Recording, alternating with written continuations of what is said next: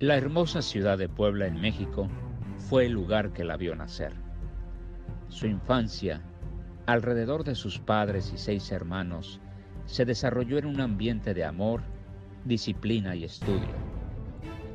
Fue una época también en la que debido al trabajo de su papá, la familia tuvo que cambiar de lugar de residencia varias veces, lo que generaría en ella una disposición de ajustarse muy bien a los cambios que presenta la vida. Se graduó de la carrera de filosofía y su talento como emprendedora se pone de manifiesto cuando instala su primer negocio, un salón de belleza en la Ciudad de México. Poco tiempo después, ya casada y con una pequeña hija, emigran a los Estados Unidos. Y es aquí en donde empieza a generar contenido escrito de la más alta calidad en el área de la belleza, la cosmetología y el cuidado personal. Y este es el inicio de lo que más tarde la convertiría en lo que es ahora, una exitosa empresaria y consultora en moda, imagen y desarrollo personal. Amigos, es para mí un placer presentarles a Patti Soto. Amigos, esto es más que un podcast. Esto es una forma de ver la vida. Mi nombre, Salvador Mata, y esto es 41 grados norte.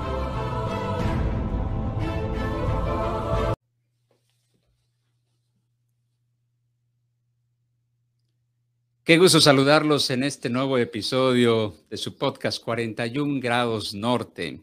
El día de hoy, como siempre, un invitado o invitada en este caso muy, muy especial. su historia es una historia realmente inspiradora y que estoy seguro que les va a gustar. Eh, quiero presentarles con mucho, mucho cariño, con mucho gusto a Patti Soto. Patti, bienvenida a 41 grados norte. ¿Cómo estás? Salvador, mucho gusto en verte. Todo muy bien, muchas gracias. Saludos desde el Sony LA. Desde Los Ángeles. Desde Los Ángeles. Muy bien, ¿y cómo, cómo está por ahí el, clima? Eh, ¿Está sabroso el calorcito? Lo, usual, lo usual. Está, está otoñal, lo cual quiere decir, al ratito me va a dar calor y me va a poner una playera. Sí, sí, sí, sí. sí. aquí no tenemos ahorita mucho mucho frío, así es que nos estamos pasando bien aquí. Qué bueno, Chicago sin frío es, es, es, para apuntarlo en el calendario. sí, la verdad que sí, el, el, invierno aquí en este rancho está, está sabroso. Así es que, este, pero bueno, es una ciudad muy bonita. Pati, de verdad, gracias por, por tu amabilidad, por tu tiempo de, que nos estás regalando. Y este, y bueno, pues te digo, es, es un gusto conocerte. Espero pronto poderte saludar de manera personal y, este, y poder platicar un poquito más. Pero por lo pronto, pues Patti, ¿qué te parece si nos subimos a la máquina del tiempo y regresamos a, tu infancia? Este, una, una escena donde tú estás viendo la televisión, un programa, un programa, obviamente eras, eras niña y estás viendo la televisión y estás viendo un programa muy, muy famoso en aquella época en, en México, más específicamente una telenovela.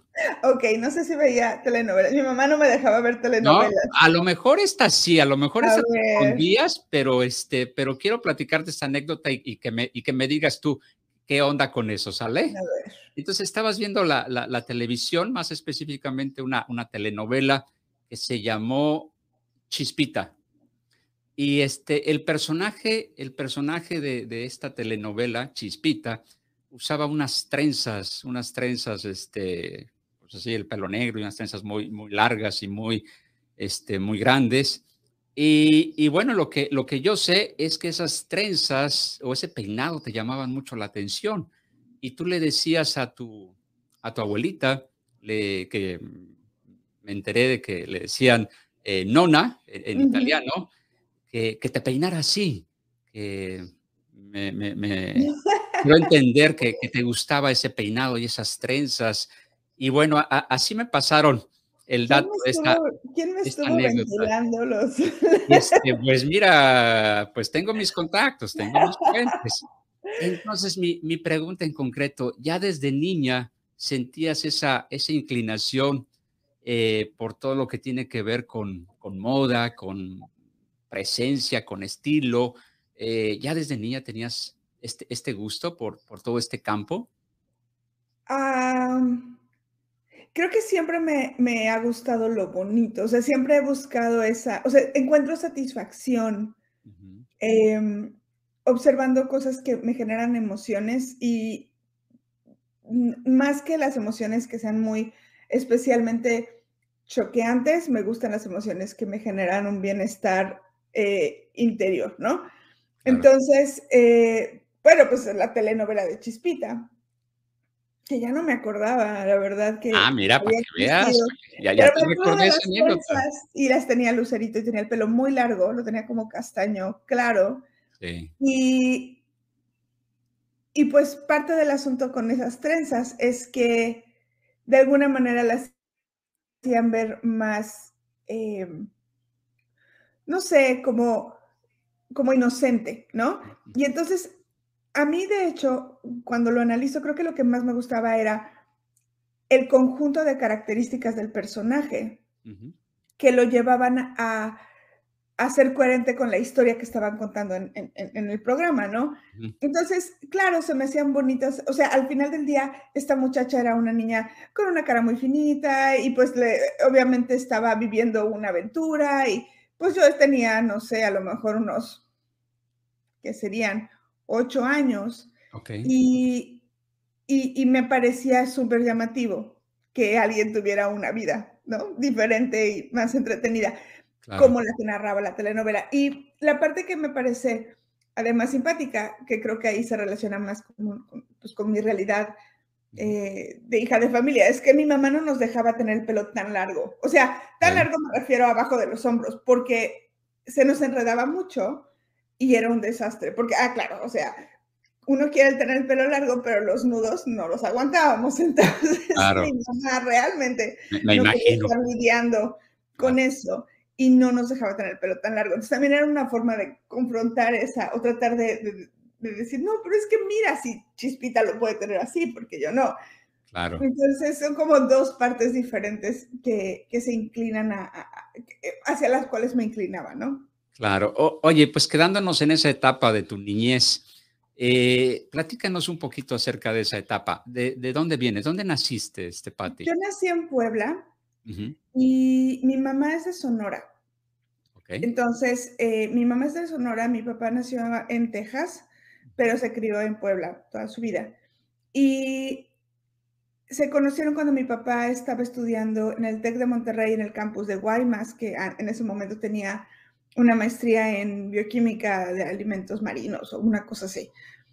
El caso es que eh, mis papás se casaron muy jóvenes y cuando se casaron, se regresaron, o se casaron en Hermosillo y se fueron a vivir a Puebla. Y ahí estuvimos tres años. Yo nací muy, muy, o sea, al año de que están casados más o menos, nací yo, o sea, fue como muy rápido. Y eventualmente nos regresamos a, a Hermosillo, entonces viví en Hermosillo también un buen tiempo.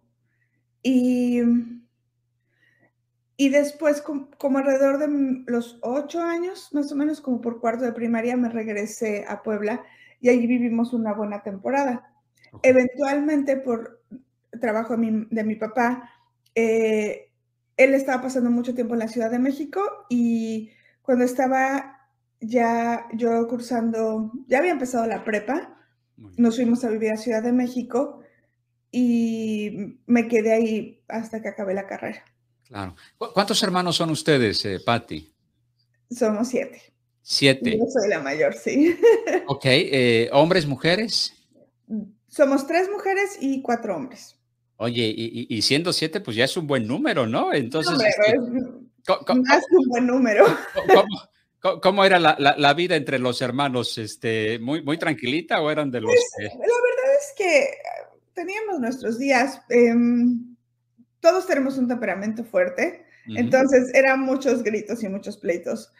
Eh, pero realmente cada quien tiene una personalidad muy clara, entonces creo que, creo que lográbamos cierto, o sea, creo que el problema era cuando teníamos que forzarnos a convivir mucho tiempo. Por ejemplo, viajábamos mucho en, auto, ¿no?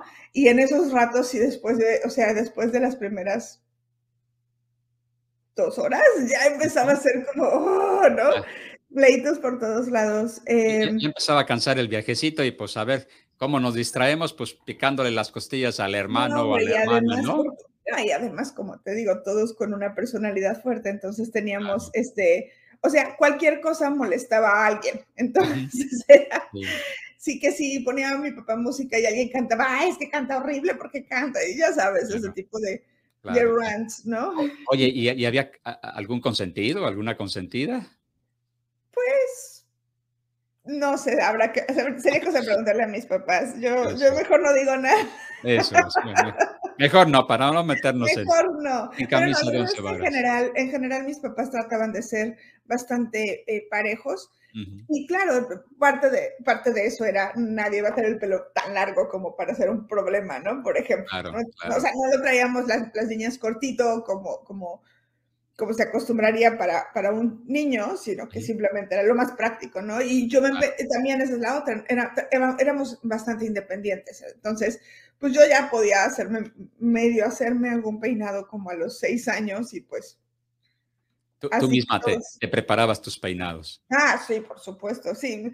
Decía uno de mis, em, uno de mis tíos que en esa época se usaba un copete con, este, pues, ¿cómo se llama esto? Cuando le haces el, el, el fleco, ¿no? El, fleco. El fleco, pero era el copete porque era como parado aquí con como. Ah, sí, muy, característico de los ochentas, ¿no? Sí, bueno, sí, yo creo que yo lo usé hasta ya medio pasado de moda, eh, más como en los 90, pero me acuerdo que uno de mis tíos decía que era el, el copete de pierna cruzada porque era como una parte así hacia adelante y la otra encima, una cosa sí, sí, sí. Sí, sí, recuerdo ese tipo de, peinados en las mujeres en, aquella época. Y sí, como tú dices, también hasta se fue un poco hasta los noventas. Ok, entonces andabas tú en esa, en esa línea de peinado. Ah, sí, por supuesto. Ok. ¿Y, en la escuela cómo eras? ¿Eras, eras muy, muy enfocada a tus clases o eras muy relajadita? O, pues mira, si hablamos, si hablamos de los sellos que mandaban las maestras, ¿tú te acuerdas del que mandaban pues no sé si eran las boletas de, calificaciones, pero mandaban sellos de la abejita de trabaja mucho, este, el angelito de se porta bien. A mí me mandaban uno que decía platica mucho en clase. Híjoles, e, era, era lo tuyo, lo de platicar. Lo mío, lo mío siempre ha sido la comunicación, me queda claro. Eh, sí, sí, de, hecho, viendo tus, tus cuentas en Instagram, me queda perfectamente claro y lo confirmo. Y ahorita vamos a llegar a ese punto, ¿eh? Entonces, desde entonces ya lo traías. Eh, Totalmente. como, la hija mayor de una familia grande, la verdad es que mis papás sí eran eh, exigentes. Entonces, no, no, no era que, em, que fuera especialmente eh, consagrada a la escuela pero definitivamente siempre me, ha gustado, me ha gustado aprender, siempre me ha gustado enseñar, entonces aprendo muchas veces para enseñar. Esta idea de jugar a, la maestra con mis hermanos era, pues eso, era, era la parte de, poner en práctica el compartir conocimientos. Claro.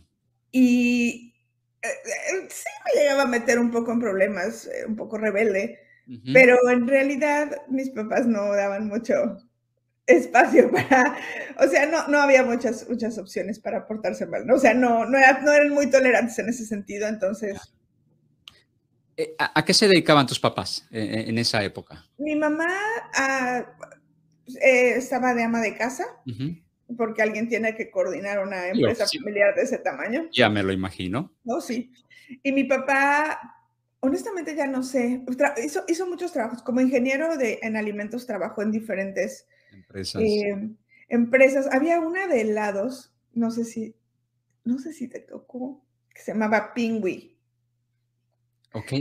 No, la recuerdo, a lo mejor en el área donde yo, vivía no, había. Yo no estoy segura, pero me, lo que me, acuerdo de esas, de esas, porque era más o menos grande y las heladerías eran en forma de iglú, entonces eran muy fáciles de ver. Me acuerdo de eso. Y algunas otras cosas, estuvo también un tiempo en una imprenta, eh, trabajo con una empresa de, eh, ¿cómo se llama esto? Compresores de aire como industriales, o sea, cosas de ingeniería y además estaba estudiando algo más, creo que estaba estudiando una maestría más en administración. Eso es. lo que recuerdo, la verdad. Claro, claro. Y, el, ambiente había, por, por, lo que me comentas de tu papá, eh, pues eh, un nivel de maestría, era alguien que, que le gustaba, pues obviamente el, prepararse, el desarrollarse profesionalmente, y, el ambiente eh, era un ambiente de, de cultura, de libros, sí, le gustaba leer. Así es, sí, la, la, vida, la vida familiar pues era muy, muy tradicional en cuanto a que pues mi mamá se encargaba de la casa, mi papá se encargaba de, de ser el, el proveedor eh, principal, pero especialmente del lado, el, del lado de mi mamá, la, todo el sistema familiar siempre ha sido muy fuerte, entonces cuando vivíamos en, en, Hermosillo era ver a mis tíos, a mis primos, a mis abuelos, pasábamos mucho tiempo con ellos.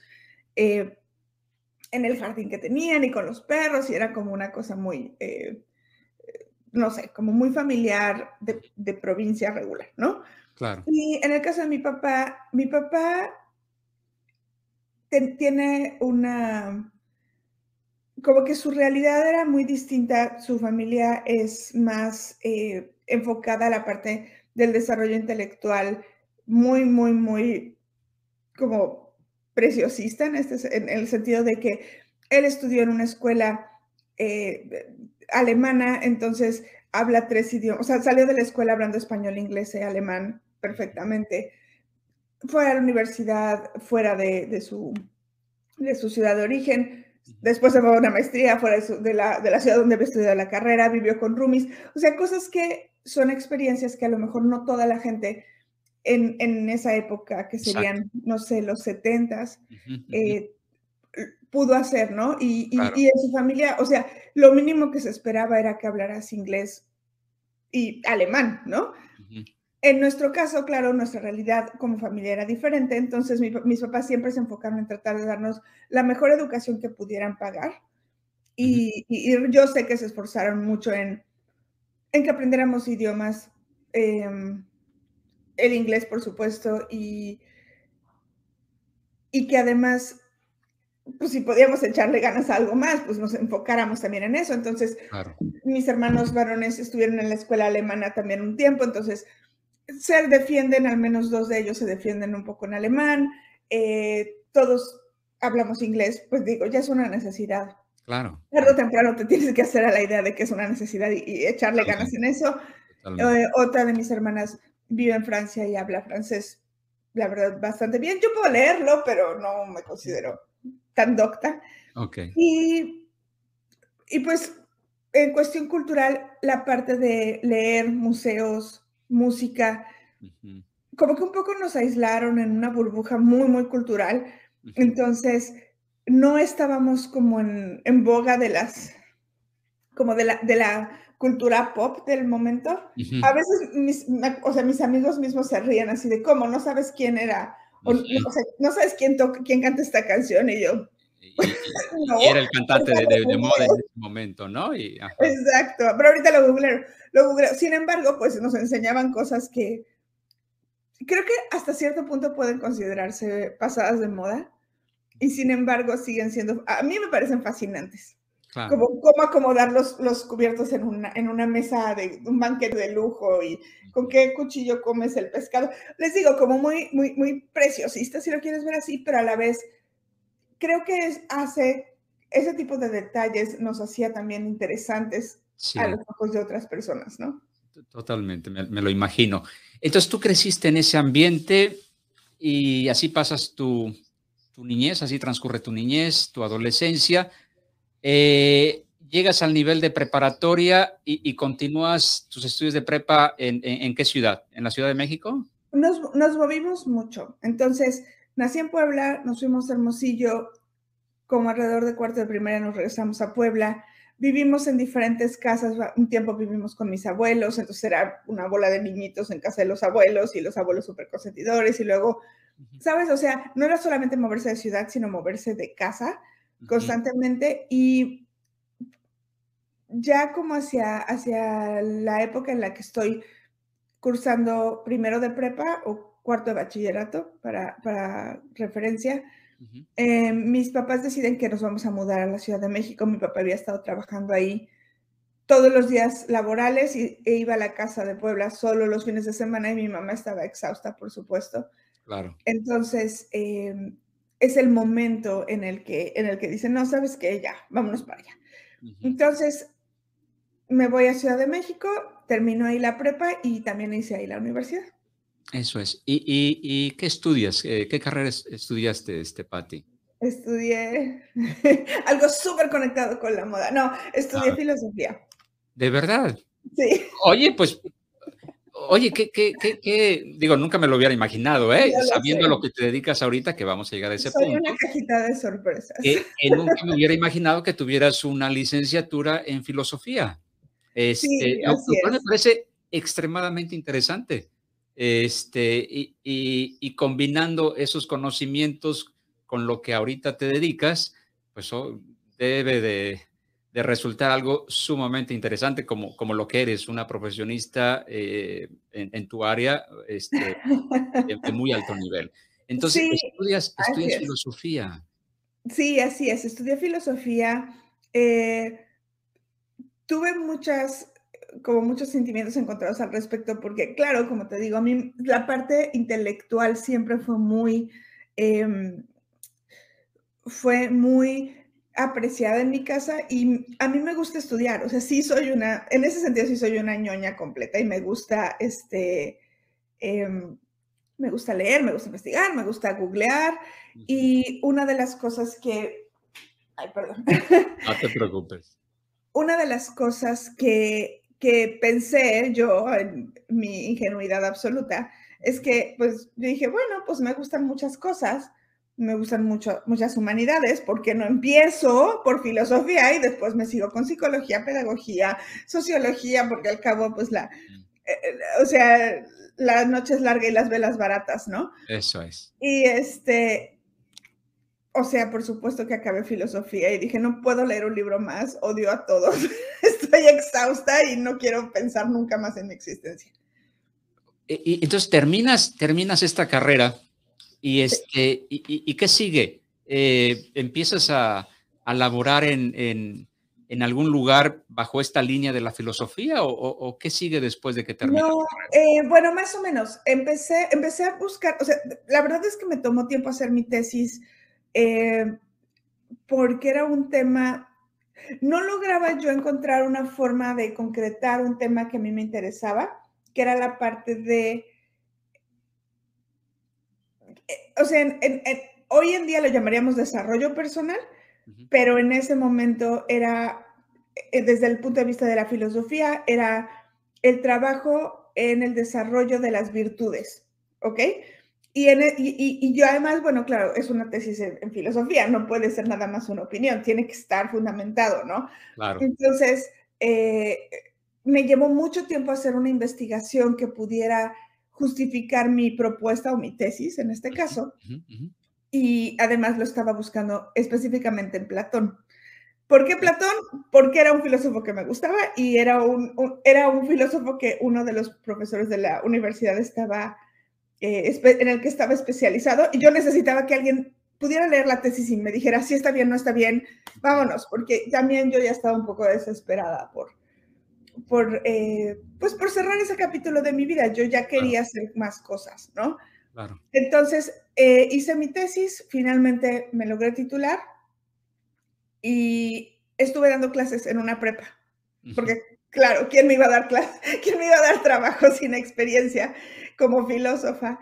Que además yo no me quería dedicar a seguir estudiando lo mismo, no porque no, o sea, me gustaba la carrera, pero yo quería algo más práctico, quería un contacto con la gente y hasta cierto punto poner eh, a prueba mis teorías de que si las personas tienen un espacio para, eh, para desarrollar sus ideas e intercambiarlas de forma segura, eh, van a crecer en tolerancia y van a crecer también intelectualmente, ¿no? O sea que, eh, claro, cuando llegan las redes sociales es perfecto para mí, porque digo, ah, eso está, es, es, tal cual lo que yo quería hacer, ¿no? Claro. Pero, pero bueno, en ese momento pues tenía mis dos grupos de preparatoria para darles clase, con, tenía mis adolescentes roñosos. Ok, y, y bueno, ¿de, qué año estamos hablando? En esa época de que eras eh, maestra de prepa, de filosofía. ¿De qué grado o de qué año? ¿en, qué, año? ¿En qué año sucedió esto? ¿Entre qué años? ¿2003? No, sí, como 2003, 2004, por ahí. Ok, y, y este, y bueno, y, con esa te titulas, eh, continúas como maestra de filosofía, pero tú teniendo tanta necesidad de buscar nuevas, nuevas líneas de acción eh, eh, en el área profesional, ¿te, te vas moviendo hacia, hacia otras áreas? Siempre quise hacer algo que tuviera que ver con escribir. Es algo, claro, me gustaba tanto leer que quería escribir también, ¿no? y crear contenido, pero no es, nunca ha sido, mi fuerte nunca ha sido la ficción. O sea, me gusta leer ficción, pero no, no sé, me cuesta trabajo salirme de la realidad y a lo mejor es esta parte de, eh, de estar tratando de confirmar datos que me hace pensar casi de manera lineal, ¿no? En, en cuanto a, a investigar y tal.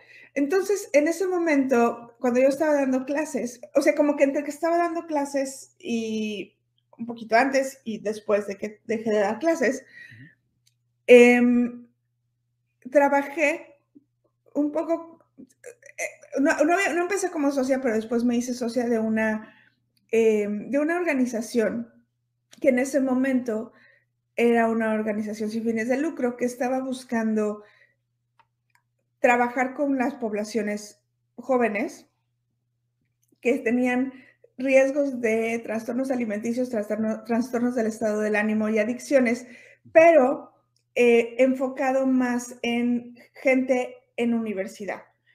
Y esto es importante porque había eh, varias, varios, varios programas sociales para trabajar con gente que estaba en una situación eh, muy, muy precaria económicamente y socialmente, pero el consumo fuerte de, em, estupefacientes, de, alcohol y la parte de los trastornos alimenticios, que es algo con lo que yo crecí, no yo per se teniéndolo, sino viendo a amigas mías como literalmente tenían unos, o sea, eran, eran unos asuntos de anorexia muy fuertes, bulimia y tal. Em, pues estaban, están en las universidades preparándose para regir el mundo y pues resulta que no pueden ni siquiera sentir que están haciendo el trabajo bien porque tienen muchos, eh, pues claro, muchas situaciones de salud mental que están afectando también físicamente. Entonces, cuando estoy, eh, cuando, cuando empiezo con esta asociación, mi parte era coordinar a la gente, o sea, hicimos un proyecto, eran varios proyectos que se nutrían a partir del trabajo de servicio social de distintas universidades privadas, ¿ok? Entonces, mi trabajo en ese momento era hablar con las universidades y proponerles unas opciones de servicio social que pudieran funcionar para que la gente, alumnos suyos, que quisieran hacer algo relacionado con con lo que estábamos nosotros trabajando.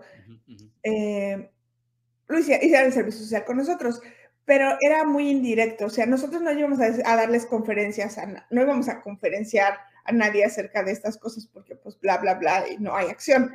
Aquí el, el, era mucho más eh, enfocado en que llevando a la acción ciertas, ciertos em, procesos de creación de contenido los mismos chavos tuvieran la oportunidad de reflexionar sobre su vida y también mejorarla. Entonces, todo este rollo es para explicar que teníamos un sitio web. Y este sitio web en ese momento fue después de la burbuja del Internet que explotó y como que nadie quería invertir y tal. Entonces era muy, no era rústico, en realidad estaba bastante decente en cuestión de diseño, pero necesitaba que se, que se le diera información, que se le alimentara. Era una revista electrónica, por llamarlo así. Ok. Entonces, los muchachos del servicio social tenían asignaciones de diferentes temas que yo les daba. Yo estaba como editora en jefe de, la revista y yo les asignaba ciertos, ciertos temas, ellos presentaban sus artículos y yo me dedicaba a hacer toda la edición y subirlos a, internet. No era un blog, era un, era un sitio web. Entonces, pues ahí empecé a aprender un poco más al respecto de cómo funcionaban las publicaciones en internet y se junta con que con que a la vez son más o sea, yo puedo ver yo puedo ver las estadísticas de qué está jalando más. Entonces, es muy retorcido todo esto, pero veo las estadísticas y me doy cuenta que las secciones que más están jalando eh, eh, contenido o lectores son las secciones de moda y belleza, ¿ok? Mm. Ahora, moda y belleza era, era un enfoque, no, estamos hablando de que no había nada de revistas electrónicas, o sea, ninguna de las publicaciones que ahorita son plataformas fuertes existía en línea. Estamos hablando de, perdón, 2009. Eh, no, antes. Ah, sí, porque me decías de lo del, del, problema este del, boom de los .com, que fue creo en el 2008. No, yo creo que fue incluso antes. Okay. Porque, o al menos la que yo estoy pensando, yo creo que fue más bien como hacia los 2000. Entonces esto fue, por ejemplo, em, creo que fue, esto debe haber sido entre 2003, yo hice esto entre 2003 y 2000. 2008 o 2009, más o menos, como 2008. ¿Estuviste en ese proceso de, eh, Estuve trabajando como editora en jefe y además me trabajaba con las universidades, o sea, hacía todas estas, estas gestiones. Había más programas dentro de, de, la organización, pero yo me dedicaba específicamente a estos. El caso es que eh, empiezo a ver que esto es parte de lo que está jalando más y además una de nuestras una de mis prioridades como editora era tratar de dar información que fuera original y, que, y que no repitiera los mismos tipos de eh, información o de moda, si lo quieres ver así, que venían en las revistas. Yo buscaba, la verdad sí tenía a mis chavos medio fritos porque no les aceptaba cualquier cosa. Yo quería que realmente se esforzaran en hablar de algo de manera original. Eh, sin embargo, bueno, pues siempre hubo el, no puedo negar que había un sesgo cultural acerca de qué se considera bonito y qué se considera de moda y tal, ¿no? Era joven y no sabía bien lo que decía, eh, pero, bueno, en ese momento era lo que, lo que tenía yo a la mano y era lo que yo estaba tratando de, trabajar. El caso es que em, en ese momento yo estaba casada y tenía una hija chiquita, un bebé. Y mi entonces esposo recibe el, la, tiene la posibilidad de ir a estudiar a la ciudad de Boston. Entonces, para este momento, yo ya había, justo por, por, el bebé era muy pesado, ya no podía viajar, ya no podía ir a las universidades. Entonces, me fui separando de la asociación. Pero otra, otro socio de la asociación y yo empezamos a pensar que a lo mejor sería una buena idea trabajar en algo que pudiera generar ingresos, porque esto era todo así súper voluntarioso, ¿no? Non-profit, fines de lucro. Exactamente. Y ahora estamos así como que ya, pues, pagas pañales. Entonces, entonces eh, lo que hicimos fue este es un paréntesis antes de la parte de Boston. Lo que hicimos fue empezar un salón de belleza que era solo con citas en la Ciudad de México. Entonces, este salón estaba en una propiedad que era muy discreta y teníamos una persona o un par de personas que iban solamente a trabajar con citas, pero no teníamos ningún aviso fuera de la, de la casa esta, bueno, de la, no era una casa, de la propiedad. Y estaba estaba muy cerca de la zona comercial y él tenía uso de suelo comercial, pero estaba en una zona más residencial. Entonces, tratando también de evitar dramas con los vecinos, eh, decidimos mantener un perfil bajo. El punto es que es difícil conseguir clientes cuando tu perfil es muy bajo, ¿no? Claro. Entonces, se junta que estamos tratando de sacar el negocio con que mi entonces esposo recibe esta, eh, esta oportunidad, tiene esta oportunidad de irse a estudiar a, Berkeley College of Music. Y pues él tiene una visa de estudiante y yo pues de dependiente. Entonces yo no puedo trabajar en Estados Unidos y tengo un bebé y el clima en Boston es, un poco es un poco amargo en cuestión del frío. Claro. Entonces, eh, pues llego en, enero con nieve, sin saber bien cómo va a estar la cosa. Él se va a la escuela, pues él se va a, sus cosas. lo que iba. Exactamente. Y yo me quedo en el departamento con, mi bebé. Y lo único que tengo para conectar con mi familia en ese momento es, eh, pues es la computadora. Y empieza, empieza Facebook a hacer algo medio popular, ¿ok? Estamos hablando ahí del 2008, ¿ok? Entonces, eh, para ese momento, tengo, tengo que tomar ciertas decisiones acerca de qué voy a hacer con mi vida eh, laboral. Porque claro, yo no, yo no me, yo quería irme con, con, con, mi familia, pero a la vez me daba mucho pesar dejar mi negocio, pues apenas arrancando. Entonces, me puse a pensar opciones y se me ocurrió que lo que iba a hacer era continuar o empujar el negocio en línea. Y para esto abrí un blog. Este blog lo abrí en 2008, se llama guapología.com y todavía existe. en ese momento era guapología.blogspot.com, o sea, estamos hablando de Blogspot.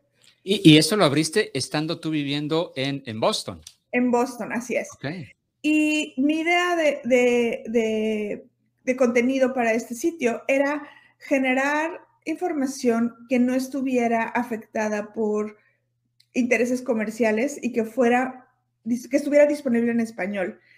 Porque yo lo que me di cuenta, a mí me encantaban las revistas y, como también tuve esta huelga mental de decir, ya no quiero leer cosas profundas porque en verdad me desgastó mucho la escuela.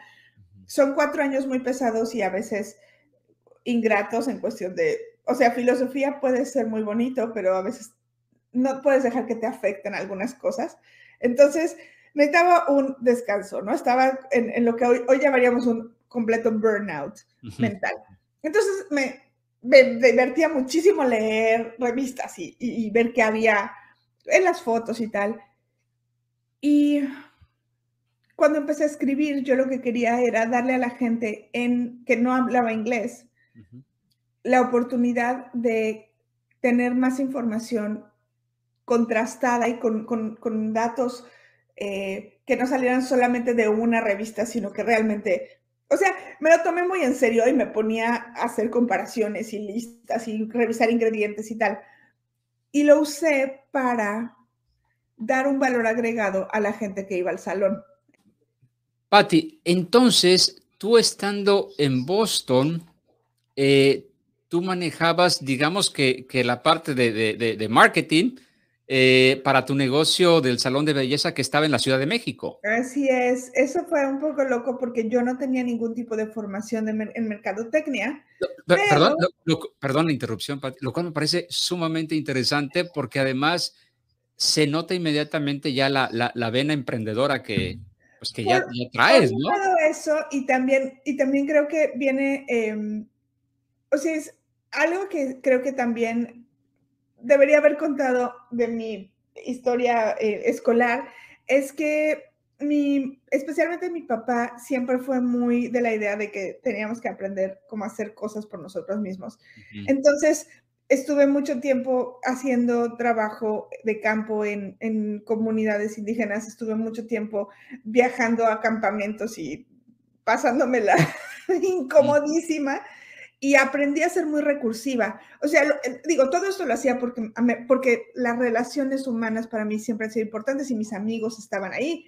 Y fue una forma que ayudó, de hecho fue algo que fue, que curiosamente ayudó a que mi transición, teniendo en cuenta que yo tenía en, ese, en el momento en que me mudé de Puebla a Ciudad de México unos 16 años, nadie a los 16 años quiere dejar a sus amigos y yo no era la excepción. Pero por estas, estos viajes escolares y estas reuniones con gente de escuelas hermanas del colegio donde yo estaba estudiando, ayudó a que cuando yo llegué a la nueva preparatoria, aunque solo estuve dos años, tenía amigas que, que ya conocía de varios años antes. Entonces, me integré así, ¿no? Entonces, eso mismo ayuda a que de alguna forma no le tenga tanto miedo a viajar, a, conocer otros lugares. Si nos ponemos muy astrológicos es porque soy Sagitario, si nos ponemos muy este, prácticos, creo que es porque me mudé mucho y, de alguna manera es esta parte de, em, sin, eh, ¿cómo, es? Sink or swim, el, o le pataleas y, y, flotas o te hundes, ¿no? Claro. Y cuando me fui a Boston, un poco lo que pensé es, bueno, ¿qué es lo que sé hacer? Y yo lo que sabía hacer era escribir, investigar y usar el Internet para publicar, ¿no? Y dije, bueno, pues eso es lo que haré entonces. Vamos a esto, ¿verdad? Sí, ¿Eh? sí. Y como que en la parte, en la parte de, filosofía no dejé de lado completamente todo lo de filosofía, porque insisto, todo el, todo el rigor de investigación y de ir más allá del, pues como de la superficie, de lo más, como de la espumita, sí me llevó a, trabajar más seriamente. O sea, yo me lo estaba tomando muy en serio. No era periodista, pero me lo tomaba como si lo fuera. Y yo escribía, bueno, sigo escribiendo, pero en ese momento sin saber bien qué estaba pasando, cómo, cómo hacerlo. No había, eh, el nivel de las redes sociales no era ni remotamente tan fuerte como es ahora, o, su, poder para comunicar o amplificar mensajes no era tan fuerte. Eh, fue, que, fue que empecé a, hacerlo desde el punto de vista, ¿qué quisiera yo leer? y qué creo que mis clientes quisieran leer. Entonces siempre tuve un cliente en la cabeza, siempre estaba escribiendo para alguien más, quería dar un servicio que generara dinero, porque en ese momento ni siquiera se me había ocurrido que el Internet podía generar dinero para alguien como yo, ¿no? Una mamá joven con un bebé en tormentas de nieve en un país que no es el suyo, en una ciudad que no conoce, había que ser creativos. No, y vaya, qué, qué, manera de, de, generar esa creatividad, generando esa, esa, esa, línea de acción para tu propio negocio en la Ciudad de México. Y entonces, así, así continúas con, este negocio en la Ciudad de México, este salón de belleza, y, y, tú manejando la parte de, vamos a llamarle de marketing, ¿verdad? De marketing digital sería exacto, ahora. Exacto, exacto, de marketing digital. Y, todo eso dura cuánto tiempo? ¿Cuánto tiempo pues, estuviste bajo estas? Estamos hablando de que em, esto fue alrededor de 2008 y yo estuve en Boston hasta 2010. En ese lapso de tiempo empecé a conocer gente de internet ya en persona eh, en, la, Ciudad de México, gente que leía y que también estaba creando contenido. Eh, eh, abrí mi cuenta de Twitter, como que fue de las primeras que tenía cuenta de Twitter en español. Y tenía pues conversaciones muy interesantes con gente en España, por ejemplo, gente en Inglaterra. Y, y era muy enriquecedor ver que no era un asunto solamente mío desde un escritorio viendo hacia la ventana, sino era una cosa global. Entonces, por ahí del 2010, por el verano del 2010, regresé, eh, yo estuve, perdón, en el, en el proceso anterior estuve viajando entre Boston y Ciudad de México con relativa frecuencia, entonces iba a ver el negocio y conocía a la gente y los invitaba al salón, entonces iban y se hacían cosas y me ayudaban a darle promoción y tal, pero aún así era un negocio que estaba pues jalando muy despacio, ¿no? Y en verano del 2010 regresé a la Ciudad de México y mi esposo me pidió el divorcio. Entonces, ya no regresé a Boston porque pues la verdad estábamos ahí por él. Entonces él todavía tenía que hacer cosas de su escuela y él se quedó allá, yo me quedé en Ciudad de México con, con mi hija y empezó, o sea, como no puede ser algo tranquilo este asunto del divorcio, tenía que meterse más ruido en el sistema y mi, y mi entonces socio me dijo que pues que tampoco quería ya seguir que si tenía que elegir con quién asociarse, prefería asociarse con mi ex esposo que seguir asociada conmigo, porque pues bueno, los fondos económicos más em, a la mano los tiene él, no yo. Entonces fue un poco crítico para mí porque literalmente en dos, tres meses me quedé sin matrimonio, sin socios, sin negocio, sin nada. Y lo único que tenía yo, 100% mío, era la marca que había construido en Internet. o sea, la gente que conocía el salón lo conocía porque existía guapología.com. Entonces, eh, platiqué con una, varios de mis amigos son abogados, yo creo que estaba de moda en esa época, y uno de ellos es específicamente abogado de marcas y patentes. Y me dijo, en este instante registramos esa marca bajo tu nombre, porque sí, o sea, tiene, tiene un valor comercial que tienes que tener eh, bajo, bajo las reglas y las leyes nacionales e internacionales para que puedas eventualmente explotar. No sé cómo lo vas a hacer, no, esa parte no la puedo responder por ti, pero por lo pronto necesitas registrarlo. Entonces, la marca de Guapología y guapología.com y Guapóloga, todos esos se, registraron como este, como, como una, pues sí, una identidad comercial mía, ¿no? Entonces, pues en 2010, básicamente tengo que volver a empezar. Ok. Ya, ya con, tu, con tus registros ya a, tu nombre, ¿verdad?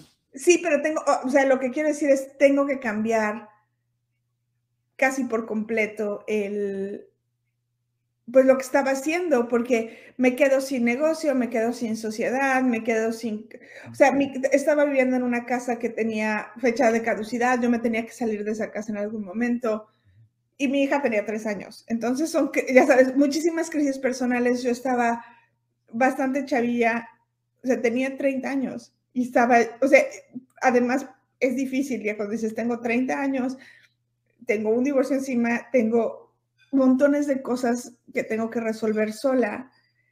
Y además regresé de otro país. O sea, era un poco abrumante. Caótico el, el asunto. Súper caótico, pero también, así. No, totalmente. Pero a la vez el blog estaba teniendo muy buena recepción, o sea, la gente realmente me buscaba para preguntarme cosas.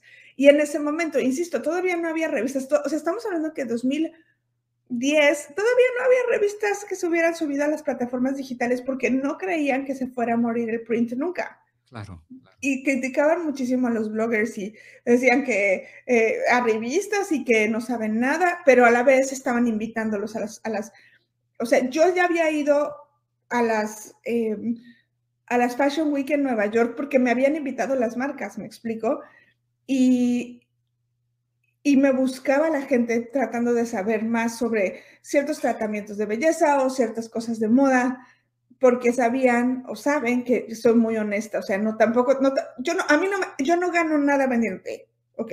Y si, y si hay algo que voy a vender o que me, me genera beneficios económicos, primero que nada siempre lo voy a, a, decir, o sea, yo soy muy, como que muy honesta en ese sentido. Y transparente. Y segundo, voy a recomendar lo que yo sé que sirve. Si no sirve, prefiero ni decir nada. Claro.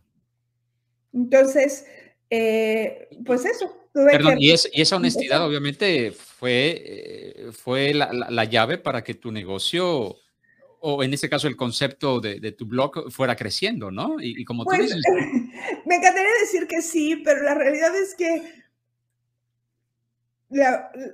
es muy difícil competir cuando la gente está dispuesta a hacer cosas que uno no. Entonces... Ya. Como que hay muchas patadas bajo la mesa. Uf, muchísimas. Y a la vez ni siquiera es como que, o sea, un poco como en el caso de Internet, como que cada quien lo puede hacer en, su, o sea, no, no, necesariamente coincides constantemente con las personas, em, se vuelve una sorpresa constante, ¿no? Y no creas, o sea, no es como que no tuviera, o no te, incluso a la fecha tengo amigas y amigos que conocí en esa época que a lo mejor ya no están haciendo la creación de contenido de la misma forma. De hecho, yo creo que de esa época quedamos pocas personas que todavía estamos escribiendo en Internet. Eh, pero a la vez sí me queda claro que era, o sea, para muchos era una plataforma para hacer algo más. Para mí, por mucho tiempo fue la única cosa que quería hacer, ¿no? Y, por otro lado, pues también es muy difícil mantener los ojos encima de, los lectores cuando tienes eh, powerhouses que tienen el dinero y los medios pues para promocionarse y, vender espacios publicitarios y tienen, o sea, también la gente tiende a ser conservadora muchas veces en, la forma en la que invierte y hasta hace no mucho era difícil que, que pusieran su dinero y su fe en Internet, ¿no? Claro, e, es cierto. Mientras que yo un poco, a lo mejor eh, ingenuamente pensé que podía vivir solo de escribir, que hasta cierto punto ha funcionado porque por mucho tiempo me dediqué a hacer creación de contenido, no solamente para mi blog, sino como, eh, curiosamente como periodista, no exactamente como periodista, pero sí como eh, redactora de textos, haciendo entrevistas, haciendo investigación para publicaciones de moda y de belleza, no solamente en México, sino en diferentes lugares del mundo. Entonces, a veces te piden que lo hagas como ghostwriter, que es estas veces que escribes algo y no sale tu nombre, pero pues le vendes el contenido a la publicación. Y a veces sí ha salido mi nombre y algunas otras veces he sido, básicamente ponen mi, mi nombre o ponían mi nombre como Pesoto y entonces pues no es como que sea tan fácil verlo. Y curiosamente, a lo mejor eh, un poco por protección de eh, malentendida de publicaciones como algunos periódicos querían tratar de proteger quien estaba escribiendo sobre esto, ¿no?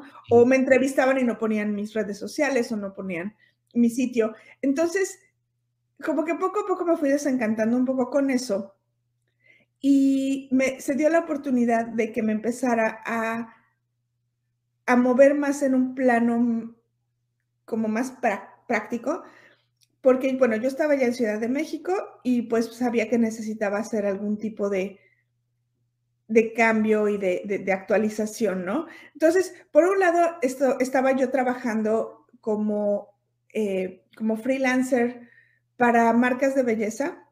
Entonces, les hacía activaciones, les llevaba sus redes sociales, escribía contenido para sus sitios como ghostwriter. Y por otro lado, eh, yo siempre que veía, pues, las editoriales de, moda en las revistas, decía, es que yo quiero hacer eso. O sea, a mí me gusta esta idea de, contar una historia a través de la ropa, ¿no? Y se mm. relaciona con lo que te decía al principio sobre el personaje de Chispita, ¿no? O sea, no era solamente el pelo, es la imagen completa que transmitió un mensaje. Y en las revistas, muchas veces lo que vemos ahí es completamente loco y no es algo que te vas a poner nunca para salir a la calle, o por lo menos no en esos momentos. Y la realidad es que yo decía, eso está padre, pero también quiero que sea algo que se pueda aterrizar. ¿Cómo puede la gente usar este tipo de ropa en la vida real? Entonces, me puse a investigar. Estás comentando algo muy, muy interesante. Digo, yo desconozco este mundo de la moda, pero de lo que sí te puedo decir es de que viéndolo de, de afuera, de alguien que no sabe nada de moda, pero este, a veces eh, me doy cuenta que, que se cae en el, en el, en el extremo de, de, diseñar cosas muy estrafalarias que cuando uno ve eh, algún comercial o algún evento en la televisión de un desfile de modas, uno se pregunta, ¿y esto quién se lo va a poner? O sea, ¿alguien va a andar calle con, con este disfraz? O sea, porque son cosas muy, muy estrafalarias, muy, muy, muy fuera de la, de la realidad, como que ¿quién caramba se va a poner eso para vestir el diario, no? Totalmente, pero aquí el chiste, y es algo que yo trataba de explicar en el blog desde entonces, y después tuve un podcast con unas amigas que también saben muchísimo de moda, y era la parte de la conversación, es que un desfile de modas tiene varias, varias razones de existencia. Una de ellas es mostrar las capacidades creativas y llevar al límite las, las, ideas, ¿ok? Y por mucho tiempo la, la, pasarela se volvió el espacio en el que las casas de moda estaban mostrando toda esa creatividad y toda esa capacidad de, eh, como de, de, producir uno, un, un diseño particular. Y claro, eso hace que muchas veces sea muy caro. ¿Ok? ¿Qué es lo que pasa entonces? Que empiezan las empresas de, moda rápida, como todo Inditex, HM, Forever 21, literalmente mandan gente a tomar fotos a las pasarelas, regresan y en una semana o dos semanas después ya tienen las cosas aterrizadas, ¿ok? Y baratas. Entonces las casas de moda dicen, ok, tenemos que hacer algo al respecto y empiezan a generar bajo su propia marca productos que pueden, que en la pasarela se ven estrafalarios porque están combinados de una forma que generen, lo que tú quieres es que se, recuerde que, que existes, ¿sí? Entonces, si es demasiado normal, pues no se va a acordar, nadie se va a acordar de eso, van a pasar a lo siguiente y va a dejar más impacto algo que sea más fosforescente, por decir algo. Pero, pero en el caso de, las casas de moda, por un lado está esta parte de, de crear o, o de hacer tangibles ciertas ideas y desafiar ciertas leyes naturales como la gravedad y mostrar su capacidad de creación tanto artesanal como tecnológica. Y, en, tienes del otro lado toda esta parte em, en la que originalmente las pasarelas eran para invitar a, los, a, los, a las personas encargadas de comprar productos a ver qué opciones estás vendiendo, qué modelos estás vendiendo y que ellos bajo su sus ideas y su conocimiento de sus, del conocimiento de sus clientes y de lo que los clientes compran, hagan sus encargos. O sea, las pasarelas están diseñadas para que las vean las personas que van a comprar. Eso es lo que quiero decir. Entonces, se empieza a democratizar con el Internet, pero los shows estaban diseñados específicamente para que los vieran eh, la dirección de compras de, no sé, en México, Palacio de Hierro, Liverpool, y en Francia, Galería Lafayette, y en, ¿sabes? O sea, aquí en, Estados Unidos, Bloomingdale, Saks Fifth Avenue y Macy's, porque, pues, porque Macy's a lo mejor también tiene algunas cosas que quiere vender. Entonces, hay diferentes niveles de desfiles, diferentes tipos de desfiles y diferentes marcas que presentan en diferentes países y pasarelas, ¿no? Entonces, yo veía todo esto, todo esto tardé muchísimo tiempo en entenderlo porque yo no sabía cuál era el proceso detrás pero como te digo, soy curiosa y soy ñoña, entonces quería saberlo todo. A investigar. Exactamente. Entonces, cuando estaba haciendo eso, me enteré, empecé a, empecé a tratar de viajar más. Y aquí en Los Ángeles había un, un par de personas que eran exactamente lo que yo quería hacer, que era que estilistas. Entonces, perdón, perdón, perdón, Pati. Eh, este, me quedé en la parte de que estabas en, Ciudad de México todavía. ¿Y en qué momento tomas la decisión para, para venirte a, Los Ángeles? Ah, eso tomó un poco más de tiempo, pero yo ya estaba, yo ya me había puesto de meta aprender sobre, em, sobre cómo, cómo crear una imagen física que se pudiera, que, que fuera de alguna manera memorable, ¿no? Entonces, por un lado estaba la parte de las revistas y por otro lado estaba ya la parte de la consultoría como tal, y eso sí existía en México y había muchas, hay, varias escuelas que son famosas por eso, pero claro, yo tengo un bebé, ¿no? Entonces, eso complica un poco las cosas y empiezo a buscar maneras de aprender.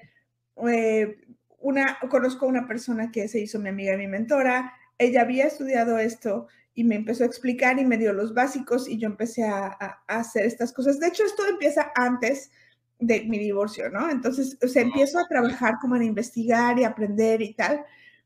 Y cuando me divorcio, pues es como, bueno, ahora sí de veras tengo que buscar. O sea, ya, ya no tengo nada que perder en mi cabeza. Voy a tratar de sacar las cosas que me gustan.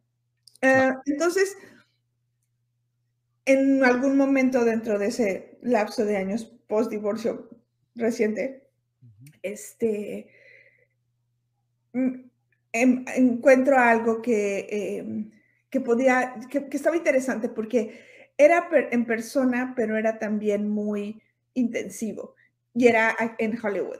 Entonces, empiezan a armarse algunas situaciones, tanto económicas como profesionales, que me permiten tomar estos, estas certificaciones y empiezo con una y luego me sigo con otra y luego me sigo con otra hasta que ya sé que necesito hacer más, eh, pues más prácticas. Y la gente que yo conozco que está haciendo styling en México, lamentablemente no es muy generosa. Entonces yo me ofrecía para ir gratis. Yo decía, mira, nada más, yo te ayudo. O sea, yo sé que esto es muy pesado, yo te ayudo. Y no, preferían mandar al chofer a regresar la ropa que pedirle a alguien, porque pues es esta mentalidad de que pues alguien te va a robar tu trabajo en vez de entender que hay para todos, ¿no? Entonces, eh, eso, eso está pasando en mi vida. Yo estoy metiéndome también, o sea, siempre escribí sobre, pues claro, como hablaba de un salón de belleza al principio, pues me metí mucho en cosas que tuvieran que ver con cosmética. Entonces, también tenía en mi lista, pues que quería ser maquillista certificada, ¿no? Entonces, a nivel personal, han pasado ya unos años y a nivel personal conozco a un, a un muchacho que, está, que vive en Los Ángeles, que está en la industria del, cine, pero viaja mucho y eh, él hace eh, efectos visuales. Entonces, básicamente está en India casi todo el tiempo y tal. Entonces, pues yo tenía mi vida muy puesta en la Ciudad de México, una casa, la escuela de mi hija, pues mi negocio dentro de mi casa todavía, porque pues ya había pasado tiempo del salón.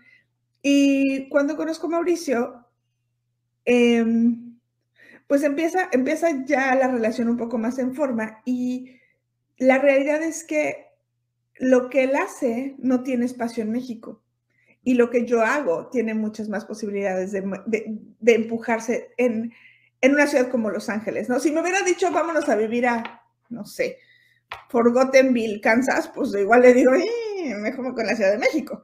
Claro, claro. Pero, pero mi, la realidad es que todo se empezó a acomodar y, y, fue entonces que, que decidimos irnos a vivir juntos y hacer la prueba de vivir juntos y eventualmente casarnos ya en, en, en California, ¿no? Y además de que la proyección para tu negocio obviamente iba, iba a, a, a subir, iba a crecer viviendo en, sobre todo en Hollywood, ¿no? Sí, y me hubiera encantado decirte, me, encantaría decirte que lo tenía yo muy claro, pero la realidad es que estaba yo totalmente abrumada con la situación de tener que mudarme con una niña chiquita. Y además mi esposo se estaba yendo a, vivir, o se estaba viviendo en India por meses a la vez y yo estaba como un dedo en el departamento en Los Ángeles, ¿no? No tenía manera de, o sea, fue empezar a jalar redes de personas que, iba conociendo, o sea, tenía un par de amigos aquí en Los Ángeles y pues empezar a buscarlos más y esos amigos me presentaron a otros amigos. Entonces de repente alguien me dijo, oye, yo conozco a una este, a una chica uruguaya que cuida a niños, si quieres le decimos, y yo, sí, sí le decimos, entonces de repente empezó a venir al departamento, mi hija en ese momento estaba en, pues, primero, segundo de primaria, estaba todavía chiquita, necesitaba alguien que la cuidara, y venía en las noches y yo me iba a la escuela para hacer la, la, la parte de la certificación de maquillista, o sea, era digamos, yo tenía muchas ambiciones, pero también estaba muy resignada a que, a que no iba a poder necesariamente sacarlas todas a la vez. Y hasta cierto punto ha sido real que, que, se, que, que, mi vida personal se impone ante mi vida profesional. O sea, yo sigo siendo una inmigrante, aunque, aunque, aunque ya tengo muchos años viviendo en Estados Unidos, sigo siendo una inmigrante que no tiene familia cercana aquí y tengo que poner sobre todo mi, vida familiar primero, ¿no? Entonces, o sea, un poco porque no tengo opción y otro poco porque es importante para mí, ¿no? Entonces, lo que pasa conmigo es que me doy cuenta que, que puedo hacer, o sea, tomo internships y tomo trabajos y empiezo, o sea, como no puedo meterme en un estudio, no puedo meterme en un sindicato porque no tengo manera de hacer todas las horas que piden. Porque, bueno, ahora con todo este drama que ha sido eh, la posible huelga de la IATSE y de, toda de todos estos temas de sindicatos en Hollywood, se sabe más, pero las condiciones de trabajo son feas y son difíciles y son muy pesadas en cuestión de horarios. Entonces, si, si, lo que, si alguien tiene que llevar a su hijo a la escuela y tiene que recogerlo de la escuela, no puedes tomar un trabajo así. Entonces, como que siempre estaba yo haciendo el pick and choose, pick and choose, de, encontrar no, no Pikachu, sino encontrar, entiendo, entiendo. elegir eh, qué era lo que, este, lo que podía hacer. Eh, poco a poco, yo sigo escribiendo mi, mi sitio, em, sigo trabajando con marcas, sigo haciendo cosas de aquí y de allá, pero a mí lo que más me gusta es trabajar con clientes por un lado, las producciones me parecen súper padres, es muy enriquecedor porque entonces estoy haciendo realidad mi sueño de crear esas historias con los personajes. Y cuando alguien hace un, un, personaje, o sea, no es solamente que me digan, ah, tienes que vestir, o sea, ah, es una, eh, es una historia donde hay unas, un grupo de, de adolescentes que matan a alguien en el carro y entonces los empieza a perseguir alguien que sabe que hicieron el verano pasado, ¿ok? No, tienes todo un desarrollo de personaje. El director, el productor, la, escritora, quien sea que, o sea, todas esas personas están involucradas, vienen las descripciones de cómo quieren que se vea cada personaje y te dejan, te dejan opinar y te dejan dar algunas ideas, pero realmente tú tienes que cumplir una visión, ¿ok? Y tienes que hacerlo con muy poco dinero. Generalmente no hay mucho dinero para vestuario. Bueno, ahora con, con producciones Mm, así millonarias como Bridgerton en Netflix y cosas así, igual un poco más, pero pues para proyectos chiquitos que muchas veces son los que podía tomar o los que puedo tomar por mi realidad de no poder trabajar directamente con un estudio o un sindicato, em, hace que, que tengas que ser muy creativo y muy recursivo. Y creas la historia visual de la ropa y el arreglo del personaje que tiene eh, el, mayor impacto en la historia completa, ¿no? Entonces, por un lado está eso, donde hay bastante control creativo, y por otro lado está la otra parte que a mí me apasiona, que es trabajar con clientes privados. Entonces es, ok, amiga, ok, amigo, vamos a platicar tú y yo. Entonces, trabajar uno a uno es muy satisfactorio lo he hecho por años y he ido desarrollando diferentes sistemas que ayudan a que eso se vuelva em, especialmente eh, práctico. Y cae la pandemia, ¿verdad? Entonces, pues ya no puedes ir a revisar el closet de la gente. Claro, claro, qué, interesante. Mira, y llegas a un punto muy, muy, muy crucial. Eh, la, pandemia. Eh, ¿qué, ¿qué, sucede durante la pandemia? ¿Qué, ¿Qué, cambió en ti y qué cambió en tu negocio a raíz de todo este asunto de la pandemia?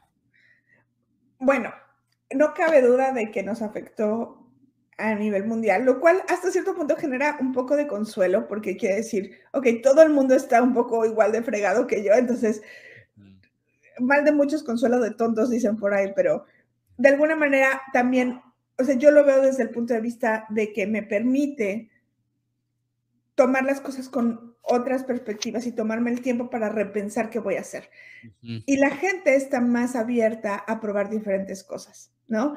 A veces el, sentido de solidaridad, claro, no todo el mundo está en una situación económica que pueda darse el lujo de hacer pruebas y comprar cualquier cosa, pero por otro lado también están con un poco más de flexibilidad en tiempo para probar cosas diferentes. Claro, encerrado todo el mundo en su casa, pues hay lo, que sobra es tiempo, ¿no? De, algo, te, tienes que entretener, que pues sí, Netflix se hizo millonario ahí, no Netflix, Hulu, Amazon Prime, pero pues a la vez no puedes ver televisión todo el día, todo el tiempo.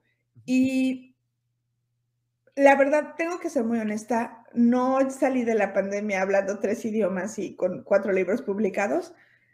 Mucho de mi trabajo emocional y personal se fue en mantener a flote la relación eh, o, la, vida emocional de mi familia. Eh, tengo una hija adolescente que tuvo muchísimo impacto por la pandemia, pues estaba empezando una escuela nueva, estaba en la secundaria y todo era muy feliz y de repente se acabó la escuela, se acabó los amigos, no puedes ver a nadie, no puedes salir.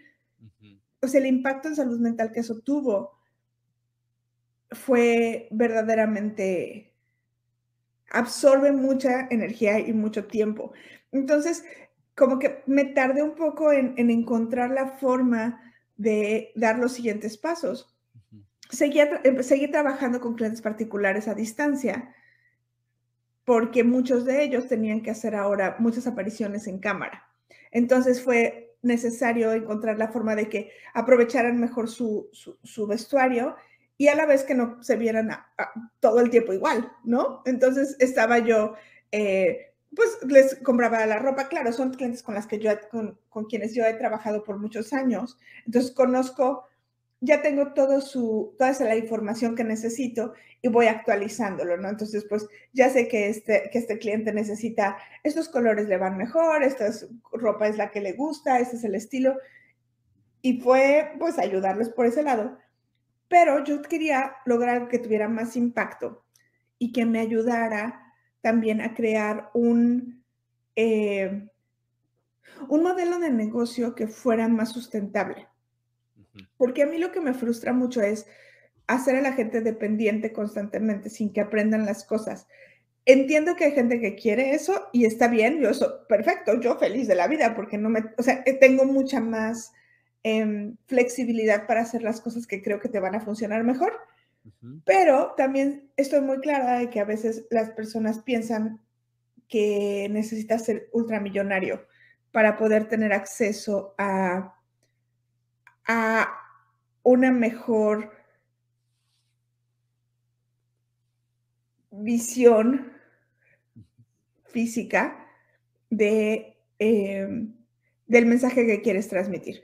Entonces, lo que hice como buena filósofa fue desmenuzar todo, así pedazos muy chiquitos, y me di cuenta de varias cosas, o, o, pude aterrizar, no me di cuenta porque ya las había, ya las tenía como en el, como en, el, en el back of my mind, ya sabes, como de esas cosas que sabes que están ahí, que necesitas aterrizar, necesitas aterrizar.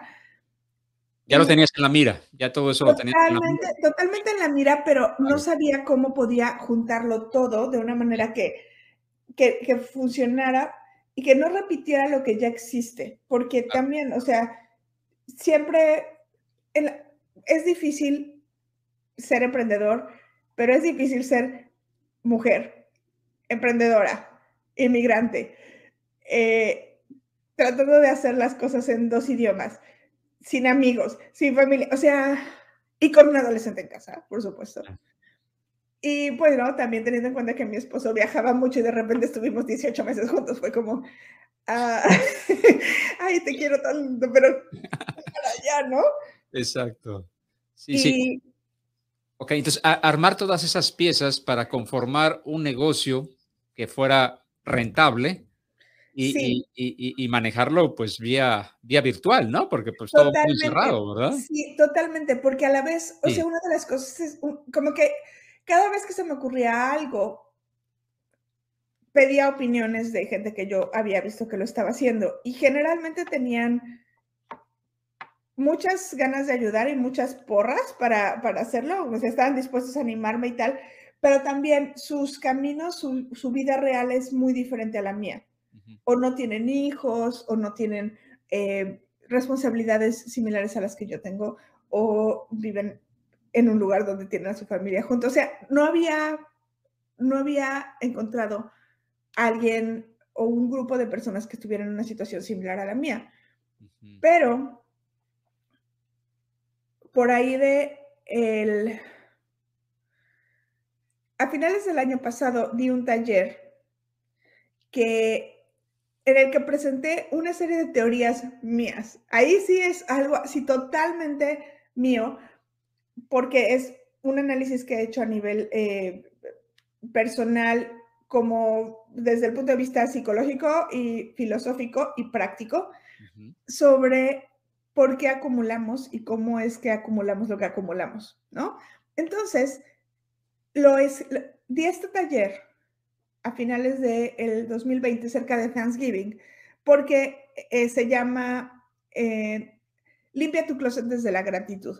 Entonces, lo di, lo di para, para las personas que estaban inscritas en mi newsletter, cosa que decidí no hace tanto empezar, o, más bien como empujar ya crear el contenido específicamente para la gente del newsletter y empezar a trabajar eh, también en mi disciplina para retomar eh, la práctica de escribir y hacer sentido sin mucho rollo. Y me di cuenta que uno, me, siempre me gusta enseñar. Y dos, estas ideas pueden aterrizarse en, en un sistema que realmente da resultados. Porque claro, yo esto lo puse por escrito de una forma platicable, pero pues yo lo practico constantemente, ¿no? Entonces, entonces, tengo la, e, en ese momento claro que para el 2021 quiero darle a la gente más, eh, más oportunidades de hacer cambios en sus vidas acerca de cosas que sí pueden controlar para poder tener la fortaleza de aceptar lo que no puedes controlar, ¿no? Entonces, esto suena muy a frase motivacional, pero realmente estoy pensando en cosas muy simples como el espacio que le das, eh, que tienes en tu closet para tu ropa. ¿Cuál ropa merece ese espacio? O sea, ¿qué es realmente lo que sí debería estar ahí y qué es lo que debería irse de ahí? ¿Por qué te estás aferrando a mantener esas cosas? ¿Qué es lo que está haciendo que te dé tanto miedo dejar ir? ¿no? ¿Y qué cosas estás queriendo tirar cuando en realidad son cosas importantes para tu vida y que simplemente no necesitas tener en el closet, pero eso no quiere decir que es basura, ¿no? Entonces, sé que suena como curioso, pero a la vez implica un trabajo de autoconocimiento muy, muy grande que yo me enfoco, y eso es algo que, que creo que es importante clarificar, yo me enfoco específicamente a la parte de de la ropa y del vestir y del desarrollo del estilo personal, pero no lo que el trabajo que hacemos no, no, afecta solamente eso, afecta tu vida completa, pero no te estoy pidiendo cambia tu vida, te estoy pidiendo enfócate en esto, ¿ok? Y ya después tú verás si quieres hacer cambios, si quieres, quieres trabajar en otras áreas, y a lo mejor vas a encontrar coaches o personas que complementen este tipo de información pero mi trabajo particular y mi enfoque es un aspecto a la vez, un área del closet a la vez, un estilo a la vez, ¿sí? Y por ahí de, ¿qué será? Como marzo o abril de este año, invertí en una serie de aprendizajes sobre cómo puedo dar este servicio de una forma que sea más completa y que ayude a las personas a tener resultados, a, hacer a, crear progreso y a tener resultados. Entonces, es así que se me ocurrió que el camino para hacer esto es una membresía, porque ya había dado el curso y el tema con el curso es que se acaba y se acabó, ¿no? Y la gente seguía teniendo preguntas, seguía teniendo dudas pero claro, si no tienes, o sea, puedes contestar las, preguntas, pero no necesariamente vas a tener eh, el o sea, no le puedes dar el mismo acompañamiento que si, perdón, que si lo haces con una membresía. Claro. Entonces, es aquí que digo, ok, si yo hiciera una membresía, ¿qué puedo ofrecer que verdaderamente genere la eh, la atención y que ayude a que no se frustre la gente también de que están pagando mes con mes o pagas un año completo y luego, ¿qué sigue? ¿Quién me está diciendo cuáles son los siguientes pasos? ¿Cómo sé que estoy avanzando? ¿A dónde voy? ¿No?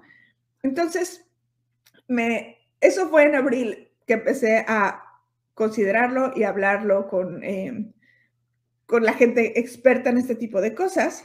Sí. Y pues todo esto significa que cosas que nunca he hecho. Las has tenido que aprender, las has tenido que aprender. Y, hacerla, y crear el contenido para que pueda consumirse. Claro, entonces, claro. Entonces, hace alrededor de un mes, que fue como por ahí de em, principios de octubre, finales de septiembre, principios de octubre, lancé mi grupo de fundadores para la membresía la membresía se llama Decodifica-T, o sea, decodifícate, pero es decodifica tu estilo. Y eh, pues estamos trabajando, es un grupo pequeñito de fundadores. No sé cuándo voy a volver a abrir porque quiero centrarme en estas personas, pero generalmente aviso de cuando vuelvo a abrir, cuando este, cuando, lo, aviso por el newsletter, ¿no? ¿Tienes un newsletter? Sí, tengo un, newsletter que empezó como por ahí del 2019 y ha ido evolucionando conforme, conforme voy eh, avanzando también yo en tanto en mi conocimiento personal como en mis capacidades para explicar los conceptos a los que, que son como la representación de mis valores.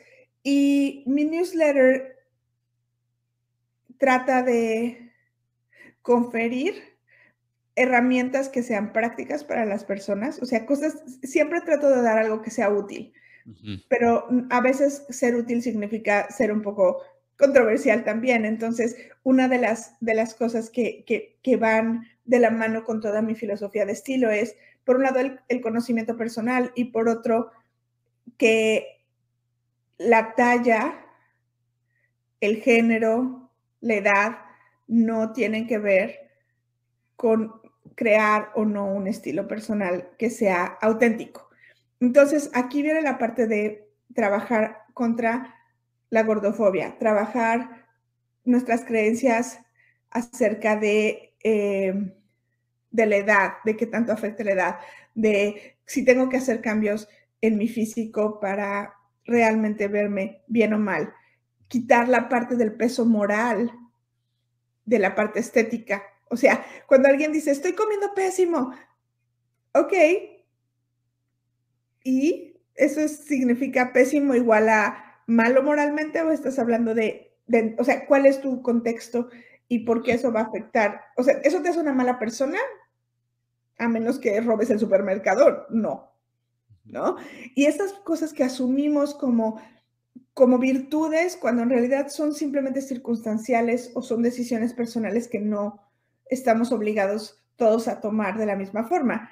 Entonces, como te digo, hay controversia y parte del sistema con el que yo trabajo en la membresía tiene la, las características de no ser tradicional.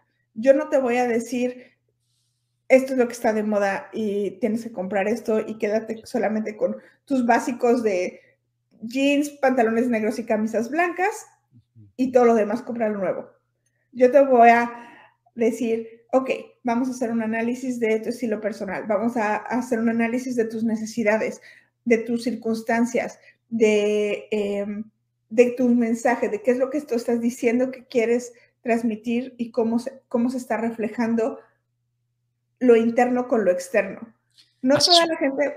Claro, haces un análisis eh, completo de, toda la persona en general para determinar su, su, estilo, su personalidad y con eso poderla asesorar en el, en el, aspecto de la moda, por ejemplo, ¿no? Bueno, lo, resumes de una manera muy, muy específica y muy bien y te lo agradezco porque yo me puedo seguir emocionando.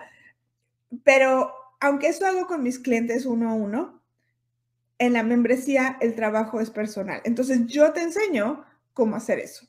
Yo te ah. enseño cuáles son las preguntas, cuáles son los ejercicios que necesitas hacer para que no dependas de lo que yo te diga nada más, sino que puedas tener un criterio formado para decidir qué es lo que realmente te va a representar. Y entonces aquí hablamos de intencionalidad, hablamos de em, autenticidad, hablamos de aceptación, y hablamos también de, de, dejar de asumir que las otras personas van a opinar tal o cual cosa. Esto es una cosa que, eh, o sea, el vestirse se vuelve un, una, forma de, de rebelarse ante, ante, ante, las imposiciones de los, de los demás, de las, las, exigencias externas, porque estás cumpliendo contigo mismo. Muy, interesante, muy, muy interesante todo este aspecto eh, que, tienes de manera directa con, o asesoría directa o consultoría directa con, con, tus, con tus clientes, en este caso con tus clientes de la membresía. Y este, lo, cual me parece, te digo, de, suma, de suma importancia. Este, Patti, ¿y, ¿y quién dicta la moda? Porque luego eh, se escucha, ¿no? Este, está de moda esto, está de moda lo otro. Eh, checando tus... Eh, tu cuenta, perdón, checando tu cuenta de, de Instagram, este, vi por ahí un post que me llamó la, atención, una publicación eh, que decías, hablabas de los ugly shoes. De los este, ugly shoes. Eh, entonces, este, yo dije, ah, caramba, ¿y eso, y eso, y eso cómo está? ¿Cómo está la movida en ese asunto? ¿Que a poco ya están de moda los, las, las chanclas o, a, qué te refieres con ugly shoes? Okay. Eh, y, por qué está en tendencia? ¿Y quién dicta la tendencia en la moda, este, Patty? Ay, Dios mío, esta es una pregunta divertida. Mira, ok. Contestando la primera pregunta, te voy a hacer la referencia a una escena de una película que se llama El Diablo Viste la Moda o Devil, Devil Wears Prada. Si no la has visto, por diversión, vela, es divertida. El libro es mejor, pero la película está bien. Hay una escena en la que la editora de una revista internacional muy importante en temas de moda le explica a su asistente que ve la moda como algo totalmente eh, intrascendente, que la ropa que está usando fue decidida por la gente que está en esa, en esa, en esa oficina en ese momento y ella no tiene idea. Y le empieza a explicar cómo todo empieza desde el momento en el que se decide o se ve si hay ciertos colores y ciertos tejidos que van a funcionar mejor en los siguientes dos años, por decir algo. ¿Ok? O sea, la moda del 2025 ya se está ya, ya se está creando en este momento, que es para el momento que estamos grabando ahorita, que es mitad de noviembre del 2021. ¿Ok? Y lo mismo sucede con otro, con otro tipo de, em, de, bienes de consumo. O sea, los carros, ya hay gente que se dedica literalmente, que se llaman futuristas, que se dedican a, decirle a las empresas de automotrices qué colores son los que la gente va a querer comprar en los próximos cinco años, ¿ok? Entonces, esta, esta, esta escena de Devil Wears Prada habla de específicamente de un tono de azul que se llama cerulean blue o azul cerúleo, que es un color azul muy particular. El caso es que las tendencias las, las determinan los compradores, pero a la vez las determina también la oferta que hay en las tiendas pero las tiendas van a comprar lo que presentan los diseñadores y los diseñadores van a usar los, lo, que tienen disponible a nivel textil que se presentan en las ferias de textiles. Y la gente que hace los textiles va a ver qué, em, qué retroalimentación recibe de los compradores de, de tiendas eh, grandes que a su vez ofrecen a los clientes y que están en la calle y también responde a ciertas necesidades, a ciertas situaciones sociales.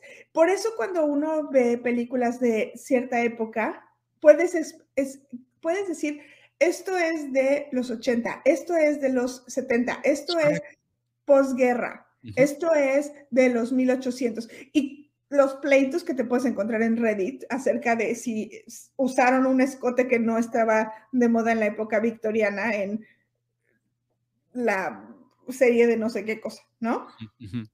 Porque la moda responde a, las necesidades sociales y las necesidades sociales a veces son, em, son dictaminadas en cómo se ven por el tipo de, opciones de moda que hay, ¿no? Entonces, un ejemplo muy simple es las, los botones empezaron a ser de, de, de, ciertos tipos de plástico y de polímeros porque se acabó el metal cuando hubo guerras. O sea, no había metal porque había, se usaba topa balas. ¿Me explico? Entonces es, ok, perfecto, ¿cómo le hacemos? Pues habrá que, de, alguna manera se tienen que detener las ropas, la ropa, los pantalones, los vestidos. ¿Me explico? Y entonces empiezan a responder a las necesidades. A las circunstancias de ese momento, ¿no? Como ahorita en el ejemplo de, de, los botones, que no había metal para fabricar más botones metálicos. Así es. Y entonces estamos viendo que ahorita la parte de las tendencias, por un lado la moda es eh, tiende, tiende a, retornar a ciertos aspectos, a ciertas, em, eh, que serán como accesorios o cortes o ideas que, eh, que se usaron en otras décadas. Y ahorita está de moda, está, hay un regreso desde hace un par de años y hasta ahora, de prendas que eran, estaban de moda a finales de los 90 y principios de los 2000. Entonces, el tema de los ugly shoes tiene que ver con que, por un lado, en los 90 había mucho, em, como que había regresado cosas de los 70, que eran este, los suecos y los zapatos de plataforma y todo esto. Plataforma de madera. exactamente. Y lo que sucede ahorita es que muchas personas, especialmente mujeres, después de 18 meses en los que no tienes que usar zapatos, básicamente para nada que no sé ir al supermercado, empiezas a considerar, claro, por un lado sí quiero usar mis tacones, pero por otro no quiero usar mis tacones. Y no quiero que me digan que solo me veo bien si uso tacones y el patriarcado está imponiendo cosas y, o sea, son muchas formas de pensar y entonces se manifiesta en que la gente empieza a hacer combinaciones más inusuales que, que incluye zapatos que no tienen un tacón tan pronunciado, ¿no? Entonces, los viernes hago un live cortito en la cuenta de, Instagram en español. Tengo varias cuentas, pero la cuenta donde hago, hago contenido en español se llama eh, guapología.com, todo junto. Y los viernes siempre platicamos un poco de, platicamos un poco de, de, pues de, la, de, de lo que ha pasado en la semana y hace no mucho hablé de tendencias, ¿no? De tendencias otoño-invierno. Esto es porque tengo una guía que está disponible en, la biografía, en la, en bio de, de, de, Instagram, que tiene una guía, eh, perdón, que tiene un resumen de tendencias para el otoño-invierno, ¿ok? Mi idea con esto es ser más una guía para que sepas que te vas a encontrar en las tiendas a que tengas que comprarlo todo. Claro, claro. Pero dentro de la plática de, la, de las tendencias, hablamos de los ugly shoes porque son zapatos yo no los diría, les diría que necesariamente que son feos, solo son más toscos, son menos eh, refinados, son zapatos que no están diseñados tanto para verse delicados y femeninos, sino más bien ser unisex, ser eh, prácticos, ser, proteger, ¿no? Entonces, algunos de esos zapatos son los suecos, otros, eh, los crocs también están de moda, están carísimos ahorita. las combat boots, y los mocasines de suela ancha. Entonces, todo eso está de moda y, a todo ese concepto que está de moda ahorita, que está trendy, este, le, le, le llaman los expertos como tú, eh, ugly shoes.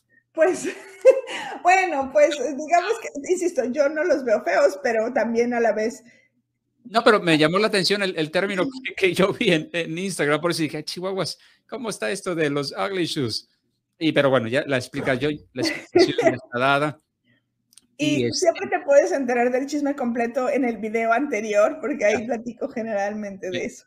Me imagino. Este, y precisamente ahorita que tocas el tema de las redes sociales, este, Patti, eh, de una vez me, me, gustaría que, que, pudieras comentarnos cuáles son esas redes sociales donde estás más activa, donde la gente te pueda contactar, donde pueda entrar a, como tú bien lo acabas de decir, a, a saber de las tendencias de moda, hacerte alguna pregunta a ti, tú que eres eh, experta en esta área. ¿Cuáles son esas redes sociales y, la manera en cómo la gente puede contactar, por favor? Claro que sí. Bueno, el sitio web es guapología.com y estoy en redes sociales. En todos lados estoy como arroba guapóloga. Entonces, Facebook es arroba guapóloga, Instagram arroba guapóloga, Twitter, etcétera, ¿no? Pinterest, TikTok, Snapchat donde quieras.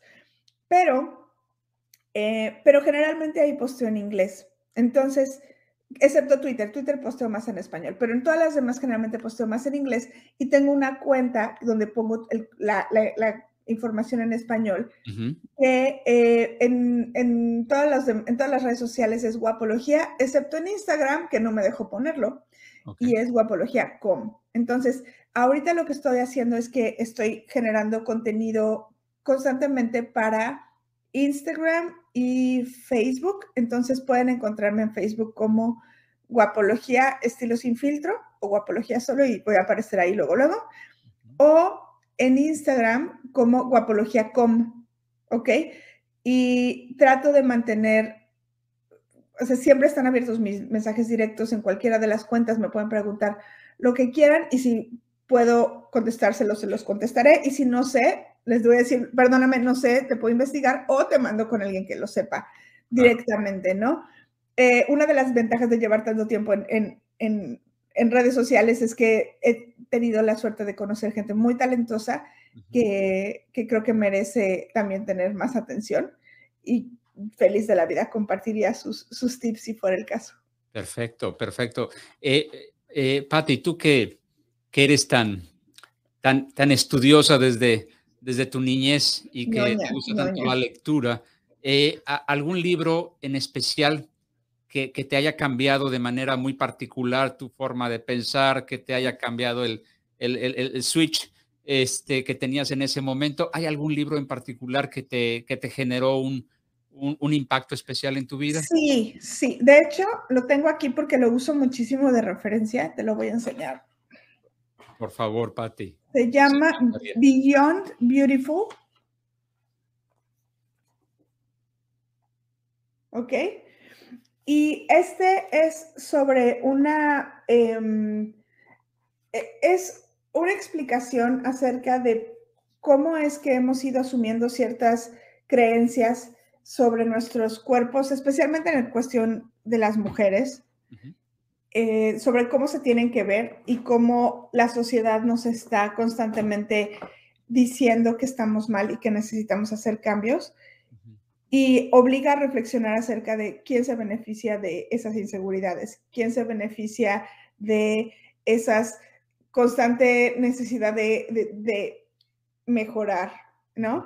Entonces, este es uno de los libros que más me ha servido para cambiar mi forma de pensar y sobre todo poner en palabras algo que, no tenía idea cómo se llamaba, porque en mi caso no es eh, positividad o, optimismo corporal, es neutralidad corporal.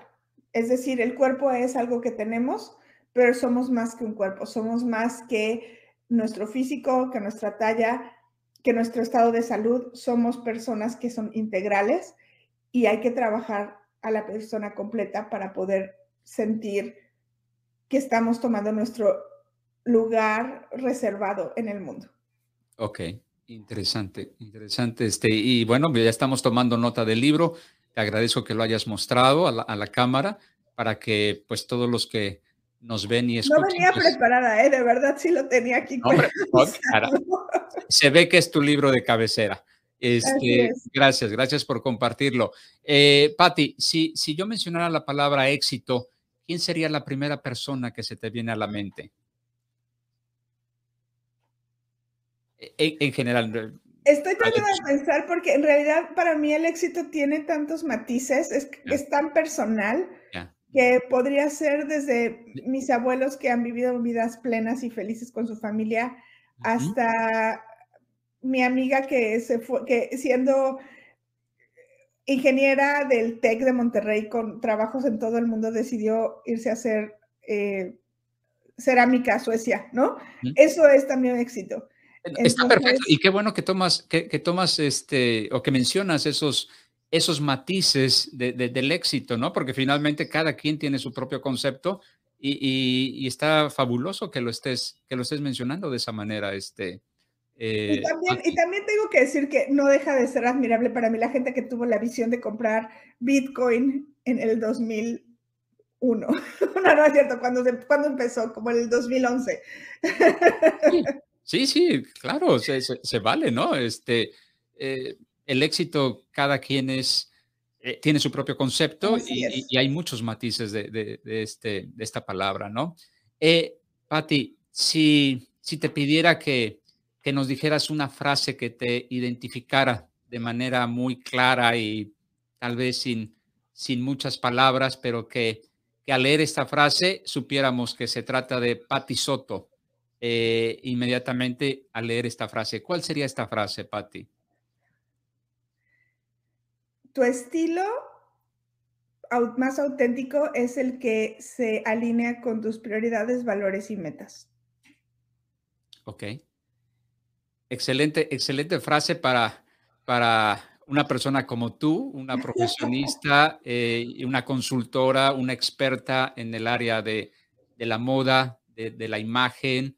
Y, este, y Patti, no me queda más que agradecerte enorme, enormemente el tiempo que nos has regalado, eh, considerando lo, ocupada que eres este, en, todas tus, actividades. Eh, disfrutamos muchísimo tu, conversación. Y pues, Patti, pues no sé si quieras agregar algo. Eh, ¿Algún consejo? perdón, solamente algún consejo, algún consejo de, por ejemplo, para, para un jovencito, jovencita, eh, no sé, 15, 16 años que, que todavía no sabe qué rumbo tomar en el, en el, en cuanto a una carrera profesional, mi hija eh, tiene 14 años y lo que le repito es, no necesitas etiquetarte, no necesitas saber todo, no necesitas tener resuelta tu vida para poder ser una persona que, logre cosas. Entonces, primero ponte protector de sol, come bien, porque necesitas energía y definitivamente no te preocupes tanto y sobre todo cuando seas más grande, acuérdate que no es necesario preocuparse tanto y es buena idea experimentar, ¿no? De hecho, creo que el estilo necesita tener las experiencias de la juventud para poder desarrollarse de una forma más integral. Mientras más miedo tengamos para experimentar, más difícil es, es encontrarnos de manera auténtica, porque ponemos muchas capas encima, ¿no? Y lo que, me, lo que quería añadir rápidamente es que eh, me pueden mandar correos electrónicos también. Es guapología.gmail.com y suscríbanse al newsletter porque ahí es donde pongo mucha de esta información y doy promociones y a veces hay concursos, etcétera. Pero sobre todo creo que puede ser enriquecedor tener un punto de vista diferente que, que te haga pensar, que rete un poco tus creencias. Y este newsletter es gratis, ¿verdad? Es un newsletter gratis, igual los videos que doy, que pongo cada, cada semana en, eh, en Instagram y en Facebook. Y lo pagado, yo siempre les aviso, cuando es pagado, todo lo demás, tómenlo y disfrútenlo y aprovechen. Padrísimo, padrísimo. Hay que aprovechar eh, estos consejos que, que, nos da una experta como Patti y, y, que además son gratis. Así es que, eh, increíble. Gracias, Patti. Ha sido un placer conocerte. Y bueno, pues espero pronto, como te lo dije al principio, poderte conocer personalmente. Muy gentil por tu tiempo y por tu apoyo. Gracias, Salvador, gracias a tu equipo y deseo que, sea un cierre de año muy, muy, muy feliz y muy gozoso. De igual manera para ti. Que se acabe la pandemia ya. Dios, Dios lo permita y pronto. Vacúnense todos, vacúnense. Exacto, sí, vacúnense. Pati, ha sido un placer. Un abrazo, gracias, ¿eh? Hasta la próxima, un abrazo. Bye.